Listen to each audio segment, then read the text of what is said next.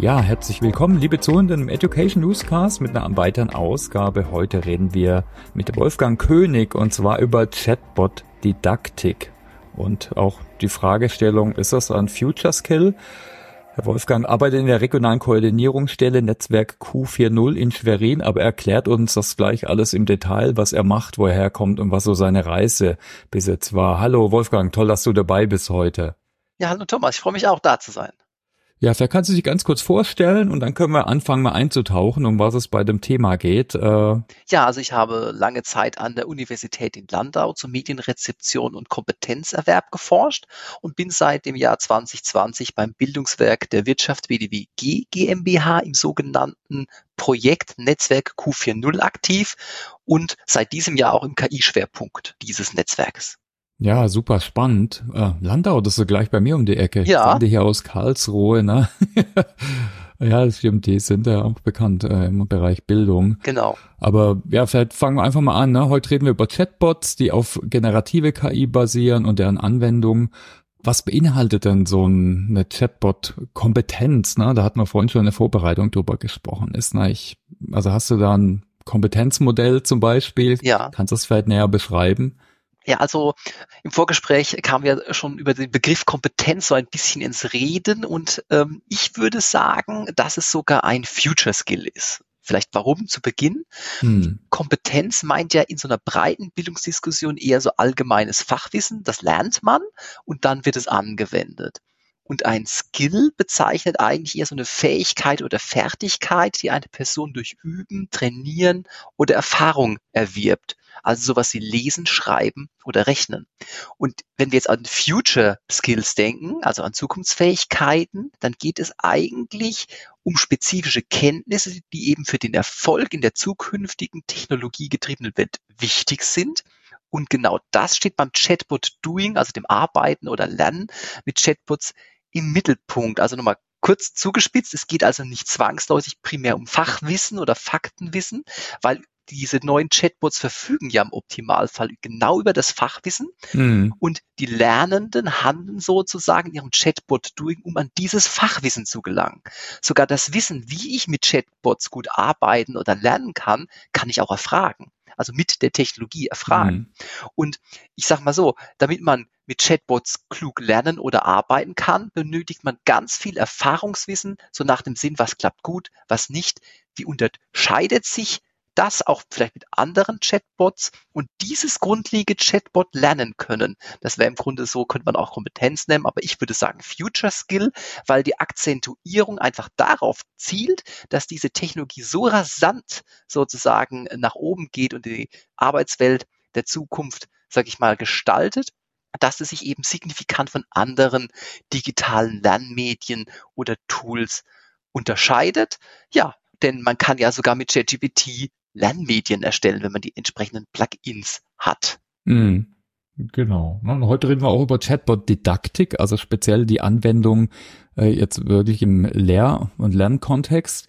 Und du beschäftigst dich ja auch speziell nochmal mit dem Bereich Ausbildung. Ne? Ich, ich würde mal annehmen, alle, die zuhören, die haben schon mal irgendwie was mit ChatGPT zu tun gehabt äh, oder haben schon damit äh, herumexperimentiert. Manche nutzen es vielleicht täglich.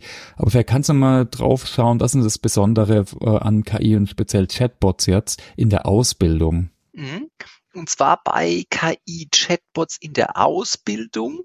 Das hat quasi, würde ich mal sagen, so zwei äh, Dimensionen. Das eine ist, dass man ja mit den Chatbots lernen kann und arbeiten kann, aber das kann man nur, wenn man sozusagen häufig damit arbeitet, um so ein gewisses Erfahrungswissen zu erlangen. Also was geht eigentlich gut, was geht nicht so gut und dieses Erfahrungswissen, also sehr ähnlich wie Leute, die gut rechnen können, wenn sie es oft gemacht haben, ist es vielleicht auch da. Also dass man sagt, okay, wer dieses Erfahrungswissen als Skill hat, der kann im Grunde selber gut lernen, sich die Arbeitswelt erleichtern, aber auch in der Rolle des Ausbildungs-, Berufsbildungspersonals eben sich auch selber in seiner Arbeitswelt was Gutes tun, indem man auf die Technologie setzt. Und das ist, sage ich mal, auch so ein bisschen so der erste Schritt vielleicht in der Ausbildung. Die Ausbilderinnen und Ausbilder müssen es selber erfahren und selber experimentieren, weil man nur dann im Grunde ja auch selber einschätzen kann, ja, was kann eigentlich gelingen und was kann nicht gelingen. Und das ist auch ein Prozess. Die Technologie wird immer besser, auch wenn man jetzt verschiedene JetGPT-Varianten vergleicht. Ne? Also ich habe den Vergleich von der 3er, 3.5er zur 4er und da sind schon nochmal Sprünge drin und das ist sozusagen das Spannende. Ne? Also das, wie kann dieses Wissen um diese Technologie, die so viel ja, generiert und auch auf so viele Informationsquellen zugreift, im Grunde so klug genutzt werden, dass im Grunde man auf Seiten der Lehre etwas davon hat, aber die Lernenden eben auch sozusagen auf der anderen Seite der Medaille stehen und da ja im Grunde kompetent, klug arbeiten. Und speziell die Lernenden. Also ich meine, das ist eine andere Zielgruppe wie jetzt vielleicht bei uns bei SAP, so Informatiker und äh, Leute, die schon mit Software und IT zu tun haben. Gibt es da Spezifika? Ja. Also wahrscheinlich, sie haben die, ich, ich sag mal, vielleicht eine höhere Anwendungskompetenz, aber das war's dann auch dann, oder? Ja, äh, da hast du recht. Also und zwar, das ist ja wirklich das, wo ich dann später nochmal äh, ins Kompetenzmodell dann einsteige. Mhm. Ähm, es ist so, dass viele Studien zeigen, zum Beispiel von Bitkom oder so, dass mhm. ja die Schülerinnen und Schüler exzessiv äh, schon fast JGPT nutzen, um sich irgendwelche Arbeiten machen zu lassen, ne? Hausaufgaben oder so. Und ich sag mal so, ähm, manchmal geht es ja auch darum, dass man einfach mal schnell was erledigt hat. Ob das dann gut ist, ist ja nochmal was anderes. Ne? Und sag ich mal, äh, dieses Anwendungswissen oder dieses Erfahrungswissen wird wahrscheinlich nicht so reflektiert gelebt, wie man es eigentlich machen müsste, wenn man die Technologie sicher und klug anwendet. Sondern ich glaube, die, äh, die, da steht Hauptaugenmerk im Grunde, wir haben die Hausaufgabe schnell erledigt oder schnell einen Text geschrieben, der klingt gut, können wir abgeben, fertig. Ne? Und ähm, sozusagen dieses reflektierte Arbeiten erfolgt verfolgt halt immer dieses, sag ich mal, dieses schrittweise iterative Vorgehen, also Schritt für Schritt nähert man sich dem besten Ergebnis an. Ne? Das ist so auch ein bisschen, wo ich sage, das ist eigentlich das Bahnbrechende. Früher hast du was gelernt und das war's dann halt. Und jetzt ist es so, man nähert sich schrittweise dem Ergebnis an. Manchmal trifft es sehr schnell, manchmal eben nicht. Und in diesem Erfahrungsprozess sozusagen an das Faktenwissen sozusagen ranzukommen, das ist das, was sozusagen dieser Trainingseffekt ist und wo ich sagen würde, ne, das ist dann auch für die Lernenden so der Future Skill, dass man es eben nicht als schnelles Tool nimmt, zack, batsch, fertig, sondern es wirklich äh, so benutzt, okay, wir wissen, es ist eben ein iterativer Prozess, Schritt für Schritt wird es immer besser und wir müssen da auch jetzt nicht abartiges Prompt Engineering betreiben, ne? das ist ja so, mm. ein, äh, so ein sehr starkes Wort, sondern man kann auch mit sehr schlanker Anweisung voranschreiten und es dann feinschleifen, sage ich hm. jetzt mal. Ne? Also das ist vielleicht auch noch so was Schönes, dass es äh, gar nicht so ist wie beim Programmieren. Ne? Ich habe eine ganz große äh, Syntax und dann passiert was, so ist es ja nicht, hm. sondern hm. es ist wirklich dieses schrittweise Vorantasten und eben ja zu erspüren, wie funktioniert das eigentlich beim jeweiligen Chatbot. Das kann nämlich bei JetGPT ist es teilweise anders wie auch bei Bing, obwohl das die gleiche Technologie eigentlich ist. Also das ist schon spannend. Und das ist im Grunde Erfahrungswissen. Und wenn man das sozusagen drauf hat, dann ist der Fachinhalt, dem man sich nähert oder das Arbeitsfeld, dem man sich nähert, schon fast egal. Und das ist das, was diese Handlungsorientierung in der beruflichen Bildung ja will. Ne? Im Berufsbildungsgesetz geht es ja immer um diese Handlungsorientierung, dass die Auszubildenden eben nicht immer sie lernen eine Sache, dann können sie die, dann können sie aber nichts mit anfangen in einer anderen Situation, sondern mhm. es geht im Grunde um diesen, diese Fähigkeit, Dinge, die irgendwie mechanisch, sage ich jetzt mal, im Projekt A laufen, auch auf Projekt B zu übertragen. Und ja, da ist sozusagen äh, ein Didaktikmodell hilfreich, das einführt. Das war genau das richtige Stichwort, Didaktikmodell. Da können wir jetzt mal drauf gucken. Vielleicht ganz kurz nochmal, vielleicht kannst du mal ein bisschen äh, Hintergrund geben. Du hast so vorhin äh, Netzwerk Q4.0 erwähnt. Also es gibt ja da ein Projekt im Hintergrund auch, was der Kontext äh, ist, wo, wo, du dich dem äh, Thema näherst. Vielleicht kannst du da nochmal ein, zwei Worte sagen, bevor wir mal auf die Didaktik schauen. Ja, also dieses Netzwerk Q4.0 ist ein vom Bundesministerium für Bildung und Forschung gefördertes Projekt, das es fast in jedem Bundesland gibt. Hm. Diese regionalen Koordinierungsstellen, die so lang sind, ne, äh, die Namen, ähm, die, die zeigen einfach, in jedem Bundesland gibt es eigentlich eine regionale Koordinierungsstelle, die ist in der Regel angesiedelt an den Bildungswerken der Wirtschaft. Die gibt es im Grunde auch fast in jedem Bundesland. Das sind Bildungswerke, die im Grunde an den Arbeitgeberverbänden, wenn man so will, irgendwie angesiedelt sind oder damit zusammenhängen in der losen Kopplung. Und das Institut der Wirtschaft in Köln orchestriert das Projekt. Ne? Also die, äh, die okay. koordinieren das Projekt, machen auch teilweise Sachen. Und es geht darum, dass Ausbildungspersonal oder Berufsbildungspersonal, also jeder, der einen Azubi sieht und mit dem irgendwas macht, also eine ganz breite Zielgruppe zu ertüchtigen, damit diese Digitalisierung stattfindet in den Unternehmen in verschiedenen Gewerken und dazu gibt's halt Qualifizierungsangebote von uns, mhm. die wir entwickeln. Und jetzt kam ja letztes Jahr das Thema JetGPT hochgekocht und äh, das passt auch so ein bisschen zur agilen Arbeitsweise des Netzwerks. Wir haben so einen Design Thinking Ansatz, der ist auch iterativ, also passt auch wieder, also wo man im Grunde sich Stück für Stück äh, einem großen Ganzen nähert und da kam ich im Grunde drauf, okay, hey, es gibt ganz viele Fallbeispiele zu ChatGPT und die Bildungsministerien haben sich ja, äh, haben jetzt sich Publikationen rausgegeben, Universitäten oder so. Aber das war sehr erschlagend. Also jeder hat äh, ein anderes Beispiel. Es gibt tausend Tools, ähm, äh, da blickt man ja gar nicht mehr durch. Ne? Also da muss man schon sehr leidensfähig sein, wenn man diese Komplexität ja verarbeiten will. Und dann kam es mir eigentlich, okay, man braucht doch einfach, um mal zu beginnen, auch wieder iterativ, ein einfaches Modell. Denk mal an Scrum, ne? das ist ja auch immer mhm. der einfache, der einfache Kreislauf. Und wenn wir diesen Kreislauf nehmen, wie wir handeln, als Wirkmechanik, wenn wir den verstehen und daran unser Erfahrungswissen immer weiter sozusagen auskleiden und verstetigen, dann hat man was, wo man starten kann. Das ist nicht komplex. Ne? Das kann im Zeitverlauf natürlich komplexer werden, je nachdem, welche Inhalte man behandelt, wie komplex die Fälle werden. Aber man hat etwas ganz Einfaches, dessen Wirkmechanik immer gleich bleibt und darauf kann man aufbauen. Und das hat sozusagen, war für mich so der Unique Selling Point, warum ich sage, okay, das werfen wir jetzt mal auf den Markt. Und wenn ich auch so schaue, bei ResearchGate oder so habe ich zum Beispiel ja auch stehen, das hat über 1500 Views. Also das ist schon ziemlich viel. Also und das in so einem, sag ich mal, wie lange haben wir es? Dreivierteljahr oder so, ne? Also das ist schon ziemlich gut, was, was so die, äh, die Resonanz auch angeht. Mhm. Und ja, und in einem Trainingsprogramm im Netzwerk Q40 wird quasi dieses Didaktikmodell auch äh, verwendet um es auch dann, sag ich mal, äh, die Breite zu tragen und mit Leben zu füllen. Ne? Also das ist jetzt nicht nur ein Stück Papier, sondern das wird auch im Training eingesetzt. Da können wir jetzt mal auf beides gucken, oder? Also wir packen auch Links in die Shownotes, ne? lohnt sich mal reinzugucken zum Bildungswerk. Du hast auch Artikel geschrieben, du hast das ResearchGate angesprochen, ne? packen wir in die Shownotes. Aber wir gucken jetzt zuerst mal das Modell an und dann wirklich die Umsetzung. Also sprichst du da von Makro- und Mikrodidaktik. Vielleicht kannst du da mal auch Beispiele geben und vielleicht ganz am Anfang nochmal das Modell und die Struktur erklären. Bin ich absolut ein Fan davon. Also ein gutes Modell hilft immer, um Dinge zu verstehen. Man muss es so nicht sklavisch anwenden und immer im Einzelfall dann anpassen. Aber hilft auf jeden Fall schon mal. Also ist besser wie kein Modell. Genau, es hilft sozusagen die Gedankenwelt zu strukturieren. Ja. Und genau, um was geht's bei der Makrodidaktik? Also mhm. Makro ist so das ganz Große, ne? Ähm, und zwar da geht's zunächst einmal darum, bevor wir überhaupt einen Chatbot einsetzen jetzt in der Lehre, ne? Da geht's darum zu sagen, okay, welche bildungspolitischen Rahmenvorgaben gibt es eigentlich äh, jetzt bezogen auf die Ausbildung? Bei anderen, äh, sage ich mal, Lernszenarien können es andere Rahmenvorgaben sein, aber es können zum Beispiel die bestehenden Curricula von der KMK sein, also der Kultusministerkonferenz. Oder was sich auch immer lohnt, ist ein Blick in die standardisierte Berufsposition digitalisierte Arbeitswelt. Die listet ja zum Beispiel KI und neues Lernen explizit auch auf. Für alle Ausbilderinnen und Ausbilder, die sich da jetzt noch nicht mit beschäftigt haben, diese standardisierten Berufsbildpositionen müssen in jedem Ausbildungsberuf als Querschnittsthema vermittelt werden. Das ist manchen nicht so bekannt, aber das ist so.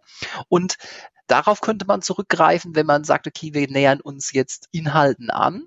Und man kann aber auch, jetzt mal ganz konkret, einzelne Lernfelder in den Ausbildungsberufen äh, sozusagen sich mal vornehmen. Ein Beispiel könnte sein, das habe ich extra rausgesucht, Kaufmann, Kauffrau für Hotelmanagement. Mhm. Denn da gibt es zum Beispiel diesen Prüfungsbereich Marktforschung und Analyse.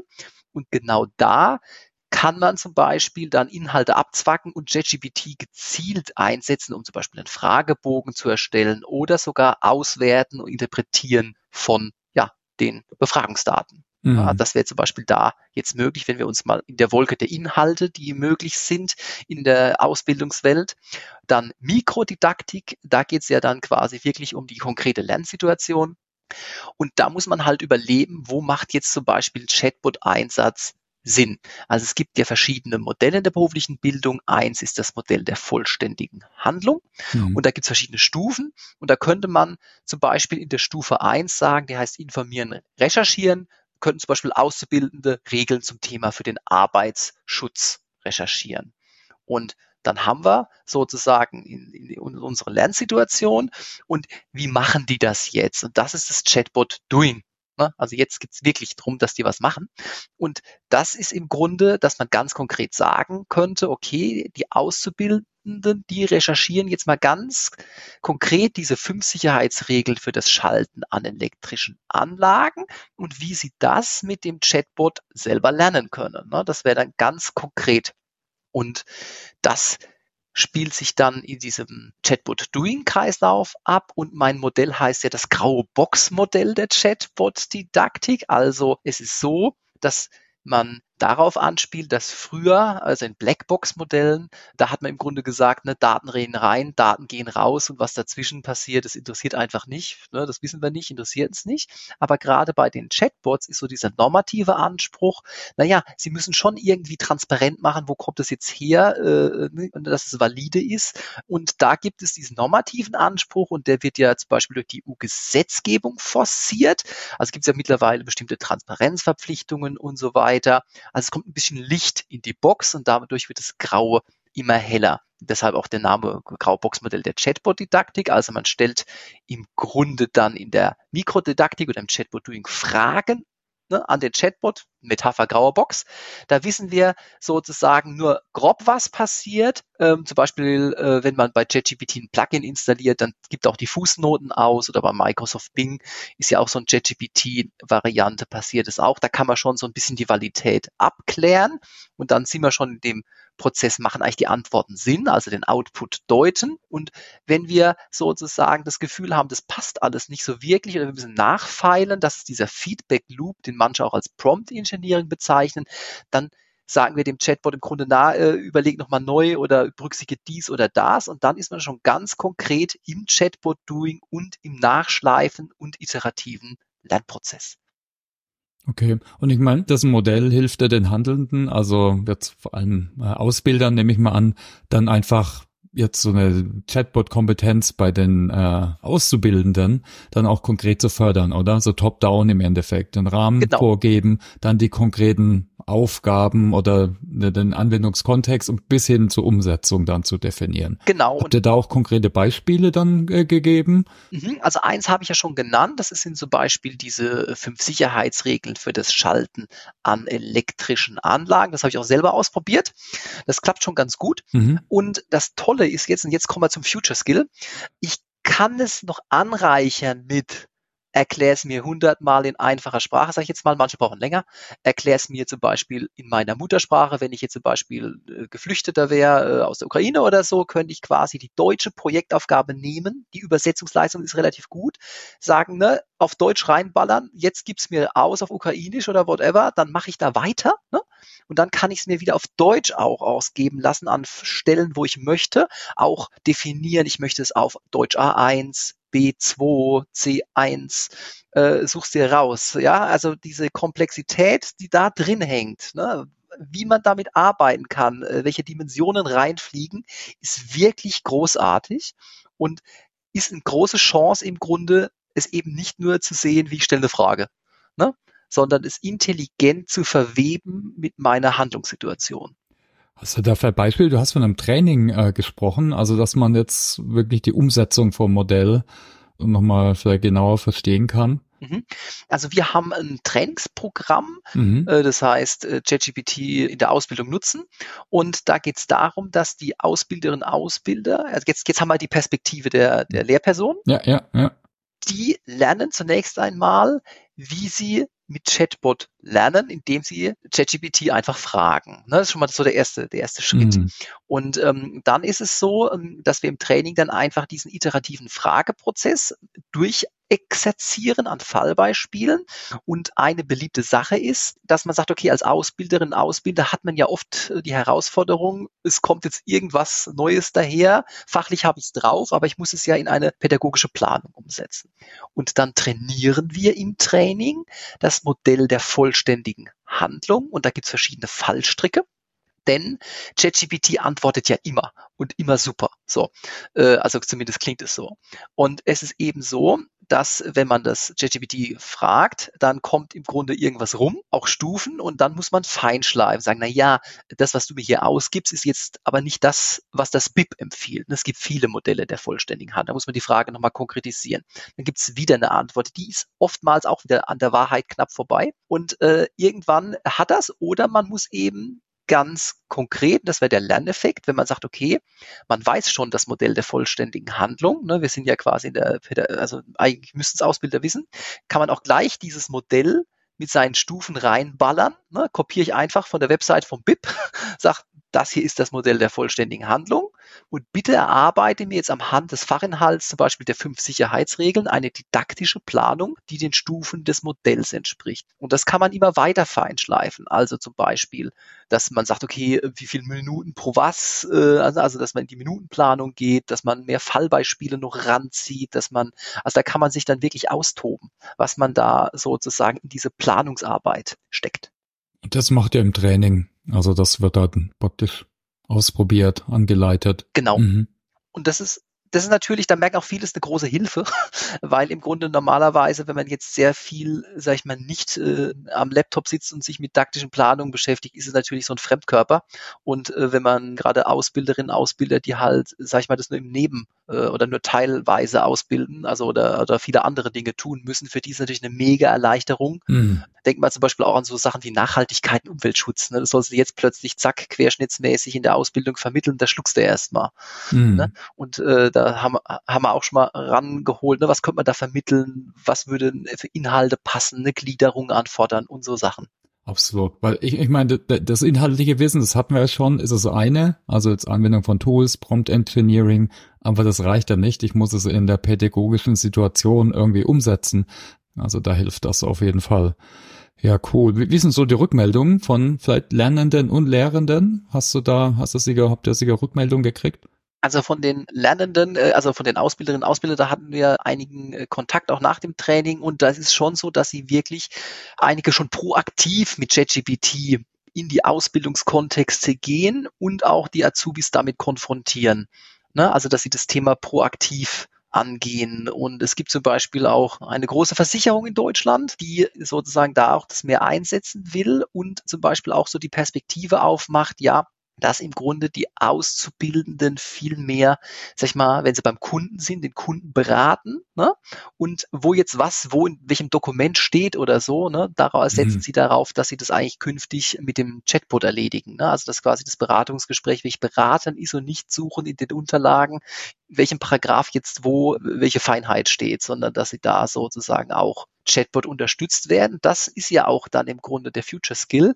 Ne? Auf der einen Seite hast du es in der einen Situation, auf der anderen Seite in der anderen Situation und je nach technologischer oder Umweltkomplexität gibt's halt noch eine Schleife drauf. Und das ist, sage ich mal so, ähm, äh, dieses, das Modell kommt so trivial daher, ne, hat aber, wenn man es mal durchdenkt, viel Potenzial, dass es einfach gewinnbringend Komplexitätsreduktion schafft. Und das ist ja eigentlich, sage ich mal, was wir als Didaktiker wollen, diese didaktische Reduktion, dass man im Grunde stattet und weiß, aha, jetzt sind wir hier, hier, hier und notfalls machen wir halt äh, das Modell äh, 20 mal durch. Ne? So. Und das ist sozusagen was, wo halt äh, ja die Würze in der Suppe ist dann. Ne? Und hast du auch Rückmeldung von Azubi schon, also den Endnutzern? Äh, den An die Azubi sind wir leider noch nicht rangekommen, weil mhm. die nicht unsere Zielgruppe äh, mhm. sozusagen mhm. ja. in der Lehre. Also wir, unser Projektauftrag ist ja gezielt Berufsbildungspersonal. Mhm. Genau, aber das ist natürlich was, wir sind ja jetzt auch, das hatte ich vorhin gesagt, in diesem KI-Cluster drin und da habe ich die dankenswerte Aufgabe, eine Art, sag ich mal, Lernframework nochmal zu entwickeln, für die Ausbildungspraxis, weil jetzt dieses Didaktikmodell, ne, das steht ja jetzt einfach mal so da und es gibt ja Anreize oder Überlegungspunkte, aber natürlich ist ja noch viel mehr an Umweltvariablen da. Also was sind Gelingungsbedingungen? Ne? Also jetzt mhm. jenseits von technischen Sachen auch soziale Dimensionen. Ich weiß nicht, ob du äh, meinen Artikel zum Darkstuhl-Dreieck und äh, dem Chatbot äh, Didaktik äh, mal wahrgenommen hattest. Ne? Also wo quasi von der Gesellschaft für Informatik irgendwann mal so dieses Dreieck kam. Ne? Ah, es gibt quasi bei jeder Technologie immer diese technische Dimension, die soziale Dimension und das Doing. Ne? Und da sammelt sich ganz viel, was man im Grunde zuspitzen kann, eben auf das Chatbot Doing. Ne? Und wenn man das sozusagen screent und erweitert, dann hat man einfach noch mehr an der Hand, um sozusagen Gelingungsbedingungen, Rahmenbedingungen mal einfach aufzuzeigen, wie das Chatbot Doing einfach in der Ausbildungssituation gelingt, damit man einfach noch ein bisschen mehr Futter hat, wenn ich es jetzt bei mir im Betrieb einsetzen will, an was muss ich alles denken. Das eine sind wahrscheinlich Umfeldfaktoren, aber sicher auch Persönlichkeitsfaktoren, oder? Von denen, die es dann anwenden. Habt ihr da auch mal drauf geguckt? Also als Psychologe habe ich dann eigentlich auch äh, da eher einen Blick drauf. Ja. ja, da höre ich den Psychologen raus. Das ist auf jeden Fall ein spannender Hinweis. Also zum Beispiel, ähm, man muss psychisch verkraften, dass die Antworten jetzt nicht gleich perfekt sind. Ne? Und das, ne, also äh, ne, man erwartet ja oft, äh, wenn man jetzt irgendwo einen Artikel liest, jetzt kommt, ne, also diese Konsumhaltung, ne, jetzt kommt die Info, zack, sondern Lernen ist halt immer ein Entwicklungsprozess, das ist im normalen Leben auch so, aber da muss man es halt offensiv schlucken, dass sozusagen das Lernen einen Prozesscharakter hat der halt in dem Fall an dieser Technologie ansetzt. Und bei den Gelingungsbedingungen geht es aber auch darum, dass man auch schauen muss, hey, wenn ich schon einen tollen Fachartikel zum Thema habe, der gut zu lesen ist, dann kann ich den auch bereitstellen. Da müssen Sie jetzt nicht erstmal anfangen, sich den über äh, das ChatGPT zu erarbeiten. Ne? Also das kommt ja dann immer darauf an, was will man denn jetzt.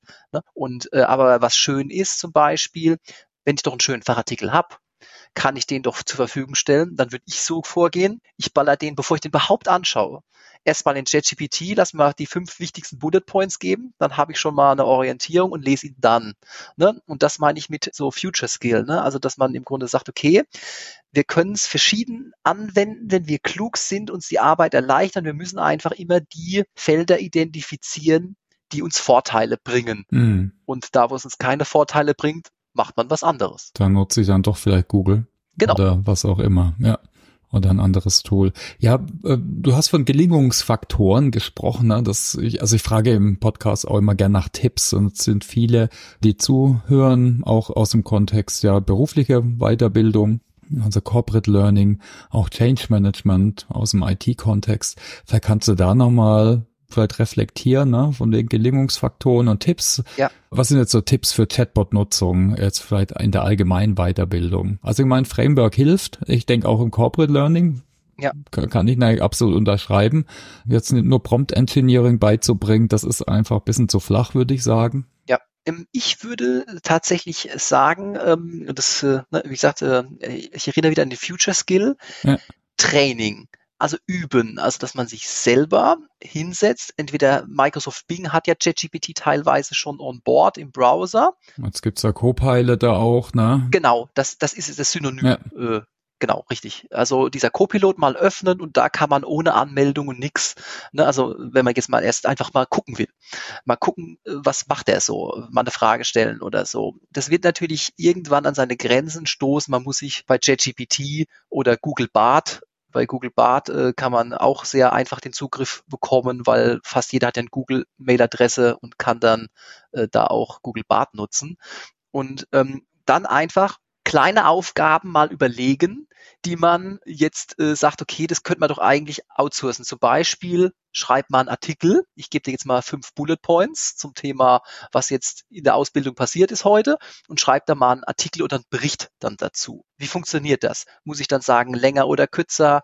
Denk an dies oder das. Also viel Erfahrungswissen aufbauen. Ne? Also es ist so, dass man nur lernt, wie beim Rechnen, Lesen oder Schreiben, wenn man selber viel macht in verschiedenen Kontexten und eben mit kleinen Dingen anfängt. Ein anderes Beispiel könnte auch sein, zum Beispiel das mit der didaktischen Planung, ne, dass ich mir mal das Modell der vollständigen Handlung einfach reinballer und dann sag hier, da, also das, also Prompt Engineering ist auch so ein schweres Wort, ne? Also wie, wie ich bei diesem äh, Modell der vollständigen Handlung vorgegangen bin, ich habe einfach das vom BIP kopiert, wenn man das googelt, Modell der vollständigen Handlung, gibt's die Stufen, habe ich die einfach kopiert und habe gesagt, ChatGPT, das sind die Stufen des Modells der vollständigen Handlung, ne?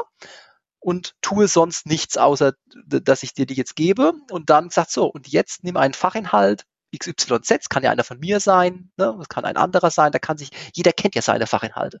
Und dann mal gucken, okay, wie würde jetzt die Planungsvorlage aussehen? Weil da hat man den Vorteil, man hat das Fachwissen, man sieht, was die Technologie macht und wenn es gut läuft, kann man ja nochmal nachschleifen, sagen, ne, mach mal, denk mal eher an dies oder das und dann, wenn man das aber mal in einem sicheren Terrain gemacht hat, kann man das ja auch gut auf einem unsicheren Terrain dann mal übertragen. Also ich denke zum Beispiel jetzt an so Sachen wie Nachhaltigkeit oder, oder so Sachen, das sind ja, sag ich mal, sehr abstrakte Themen, wo jetzt nicht jeder Ausbilder sofort voller Ideen sprüht oder jede Ausbilderin. Und dann mal versuchen, auf solche neuen weichen Themen vielleicht zu übertragen, wo es ja in dem Sinne auch kein richtig oder falsch gibt. Ne? Es gibt ja diese harten Themen, ne? etwas ist genau so, ne? oder es gibt so weichere Themen, wo man sagen kann, na gut, äh, das kann man so und so sehen. Ne? Und äh, dann muss man sich im Grunde schauen, okay, wie ist mein Erfahrungswissen gewachsen in meinem eigenen Lernprozess? Und wenn ich das gelernt habe, dieses Erfahrungswissen habe, dann kann ich es auch meinen Azubis gut vermitteln und auch authentisch vermitteln. Das wäre so mein Trip. Einfach mal anfangen. Hm. Ja, ich, ich kenne so aus dem Instructional Design oder Performance Support, was man da eigentlich auch immer macht, ist so eine Handlungsanalyse und dann schaut, ne, was sind wirklich die Tasks, die die Personen machen müssen oder machen und dann musst du da dann eben wahrscheinlich betrachten, ja, okay, was kann jetzt gut durch KI abgelöst werden oder bereichert werden. Ja. Ich glaube, das hilft auf jeden Fall, ne? Weil jetzt einfach nur Artikel schreiben oder so, also es gibt da so die Common Sense Use Cases, übersetzen und so weiter, aber ich glaube dann die Anwendung im jeweiligen ja, Jobkontext, ich glaube, das ist so die, die Herausforderung. Genau, hm. das ist das Wichtige, ne? Und das ist dann aber, jetzt kommen wir wieder zum Future Skill, ja. das ist dann dieses Erfahrungswissen, ne? So wie wenn in Mathe hat mich auch immer aufgeregt, habe eine Matheaufgabe gekriegt, habe ich drei Stunden für gebraucht, dann sagt der Lehrer, ja, Moment, da gibt's einen Trick. Habe ich gesagt, super, gibt einen Trick. Ne? Hätte ihr mal gewusst. da war mein fünf Minuten fertig. Also hast du noch ein paar Tricks zu ChatGPT und Chatbot-Nutzung? Also mein Haupt oder so wie ich meist vorgehe, ist, ich gebe gar nicht zu Beginn starte ich einfach mal mit so gut wie nix. Also ich sage hier jetzt beim Modell der vollständigen Handlung, ne, hier ist das Modell der vollständigen Handlung. Mhm. Und manchmal passiert schon irgendwas. Ne? Und ich gucke sozusagen erstmal, was passiert hier eigentlich gerade. Ne? Oder wenn jetzt ein Text oder so oder ein Modell zu unkonkret ist, dann probiere ich zunächst mal zu sagen, mach es konkreter ohne dass ich genau sage was, um mal zu schauen, was passiert hier gerade. Und das ist dieses iterative Schleifen drehen. Manchmal ist nämlich die Lösung schon ziemlich nah dran. Mm. Und bevor ich mir jetzt überlege, zweiseitige Prompts zu schreiben, übersetzt, versetzt sich in einen Professor, der dir jetzt irgendwas erklärt. Das kann man ja auch alles machen. Aber für mich ist eigentlich dieses schmallippige kurze Iterieren einfach äh, das Erfolgsrezept und es schreckt auch nicht so ab. Ne? Und man ist auch nicht so irgendwie in so einer Hürde drin. Ja? Also so würde ich es machen und das ist wieder dieses Erfahrungswissen, was sich dann schleift. Ne? Also dass man mhm. weiß, okay, im Erstversuch kann es schon ziemlich nah dran sein, auch wenn ich wenig schreibe. Nur wenn das weit von gut und böse ist, dann muss ich halt mir mehr überlegen, wie, wie zäune ich das Ganze ein. Was fehlt sonst noch zum Future Scale im Endeffekt? Also hast du da vielleicht noch Ideen? Also dadurch, dass die Technologie ja rasant äh, voranschreitet, ne, kombiniert sich auch so ein bisschen alles. Denk mal an Web 2.0 ne? und Web 1.0, also das lesbare Internet. Das war ja mehr, wir konsumieren so alles in uns rein. Beim mhm. Web 2.0 waren wir plötzlich die Akteure ohne Fähigkeiten. Also ohne, dass ich jetzt einen Server betreibe. Es waren ganz, ne? also diese Interaktionsfähigkeit mit der Technologie ist ja, wenn ich jetzt mal das Web 2.0 Beispiel zu Web 1.0 nehme, eigentlich ein schönes Beispiel, man interagiert. Und das Gleiche, denke ich, ist auch bei KI 1.0 und KI 2.0, wenn man das jetzt mal so titulieren darf. Also die KI 1.0 war ich verhalte ein autonomes Auto, da kann ich eingreifen und abbrechen, aber ich kann das nicht trainieren und ich kann nicht sagen, hier äh, fahr mal schöner oder, oder fahr mal, na, das, das ist sehr limitiert. Und jetzt kann jeder im Grunde in diesen Interaktionsprozess eingreifen. Ist mal jeder, der sich artikulieren kann, kann in Anführungszeichen trainieren. Das ist krass, weil, wenn man sich jetzt mal auch die Use Cases anschaut, die so ein bisschen fancier werden, programmieren. Du kannst einen Datensatz hochladen, sagt, interpretiere mir den, gib mir den Code auch aus, den du dafür verwendet hast, also meistens ist ja Python oder so, und kann dann mit dem Code selber weiterarbeiten, kann den Code wieder zurückgeben und kann sagen, hier, folgendes Problem ist aufgetreten oder ich hätte jetzt gerne noch eine grafische Oberfläche dazu. Das habe ich alles schon probiert. Da ist so viel Vernetzung auch drin, wo man im Grunde von ganz einfachen Bürotätigkeiten hin zu komplexen Anwendungen kommt. Und das ist sozusagen das, wo ich sagen würde, das ist so richtig Future, ne, dass ich von einfachen Dingen bis hin zu komplexen Systemanwendungen einfach nur, weil ich verbalisiere, kommen kann. Ne? Und die Leistungsfähigkeit, ne, wir sind ja erst im ersten oder zweiten Jahr der Technologie, da wird es schon noch, denke ich, äh, nach oben gehen, gerade weil die Maschine ja auch mit uns lernt. Ne? Also wenn wir sagen, das ist falsch, JetGPT zeichnet es ja im Hintergrund mit und ich könnte mir vorstellen, irgendwann ist auch so weit, dass zum Beispiel das Modell der vollständigen Handlung sofort als richtig erachtet wird, weil JetGPT weiß, wenn die Anfrage massenhaft aus dem deutschen Raum korrigiert wird, äh, dann gibt es einen Lerneffekt. Ja, cool. Also eine Frage hätte ich noch und zwar, also so wie ich sehe, ne, jetzt haben sich viele weitergebildet, experimentiert, so die Early Adopter, die nutzen jetzt KI-Tools wie ChatGPT. Die Frage ist ja, wie bringen wir das in die breite Anwendung, ne? So English Adoption, die KI-Adoption. Das können wir vorstellen, also in der Ausbildung sicher auch ein Thema. Da sagen, gibt es sicher Lehrer, die sagen, äh, passt nicht auf meinen Overhead-Projektor, sorry, ist ein bisschen zynisch, aber also wie, was tust du da oder was tut ihr da, um die Adoption wirklich jetzt in die Breite zu bringen, die wirkliche Nutzung ja. und Umsetzung? Und ich denke, jetzt habt ihr ein Modell entworfen, ihr habt ein Training. Ja. Genau, also wir bieten dieses Training sehr oft an. Äh, das kann man mhm, auch okay. dann das hilft bei der Adoption, ja. Ähm, es ist auch so, dass auch unserem Netzwerk Q40 Blog äh, wir das mhm. Thema natürlich in die Breite tragen und versuchen auch für ein Massenpublikum anschaulich flockig rüberzubringen. Also immer so mit der Handlungsorientierung, ne, was bringt das, was kann man tun? Und es ist eben auch so diese Podcast-Formate und eben auch, wir haben sowas, das heißt Q4 Work und Talk-Formate. Das sind so äh, kostenlose Mini-Online-Formate, so wo man online mal eine Stunde einfach zum Thema sensibilisiert. Die kann man auch über Netzwerk Q40 finden und dann belegen. Und das sind, sag ich mal, eher so aufklärerische Dinge dann.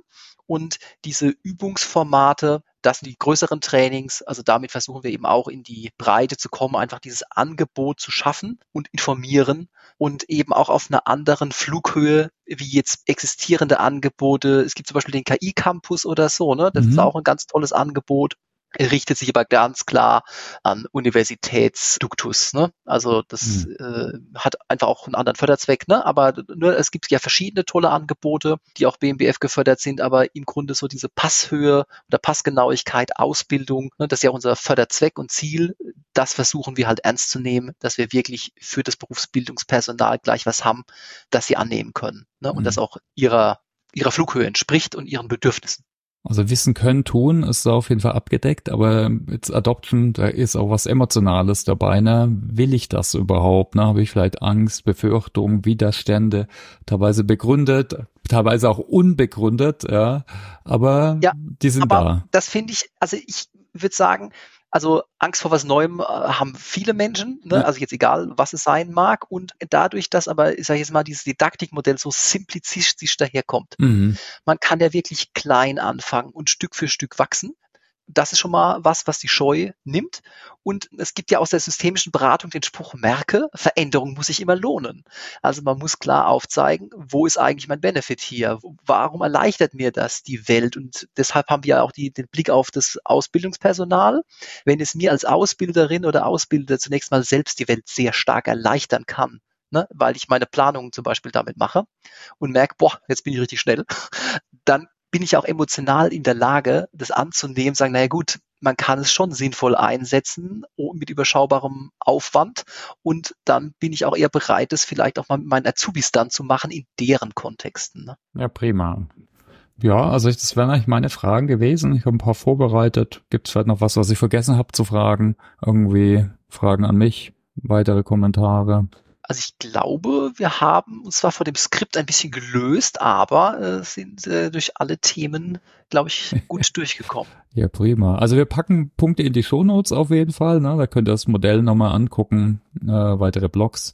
Wolfgang auf LinkedIn natürlich euch äh, vernetzen. Und dann hätte ich nochmal drei äh, Fragen an dich direkt, äh, ganz kurz. Und zwar, was ist dein Narrativ rund um Lernen? Hast du da eins? Und wenn ja, welches? Ja, äh, du bist ja Psychologe, hast dich jetzt geoutet oder hast da einen Hintergrund und zwar, oder nicht wegen den, wegen den Persönlichkeitseigenschaften? Ich habe äh, Wirtschaftspsychologie studiert, ja, genau. Eine, eine leichte Affinität. Und auf jeden Fall, vielleicht kennst du ja Erich Fromm. Ja. Und da hätte ich jetzt eine Metapher, die ich einfach mal so abgelehnt klaue. Ich habe jetzt aber nicht GPT gefragt, sondern es kam jetzt einfach so. Und zwar, hm, der ähm, hat mal so folgenden Spruch gesagt, ne? ich sage mal jetzt äh, erst, was mein Narrativ ist, ne? Lernen ist sozusagen metaphorisch gesprochen so wie eine permanente Geburt. Ne? Also frei nach Erich Fromm, ne? wir werden permanent neu geboren und der Tod beginnt, wenn diese Geburt endet. Also das ist für mich so ein schönes übertragendes Narrativ. Äh, das kam mir einfach so aus purer Freude, äh, als ich drüber nachdachte. Und ja, passt vielleicht an der Stelle, weil ja es auch diesen iterativen Prozess des Erfahrungswissens vielleicht auch passend betont. Ne? Lernen als permanente Geburt, das hatten wir auch noch nicht. Super. Ja, was lernst du denn gerade? Was ist so dieses Jahr auf deiner 2024 To-Learn-Liste?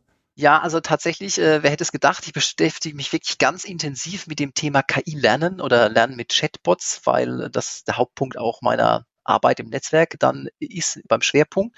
Also das ist so wirklich was, wo ich ganz tief eintauche und drin bin. Und ja, wir packen ein paar Punkte in die Show Notes. Hast du vielleicht sonst noch Tipps, wie du dich up to date hältst? Bücher, Podcasts, Blogs und so weiter?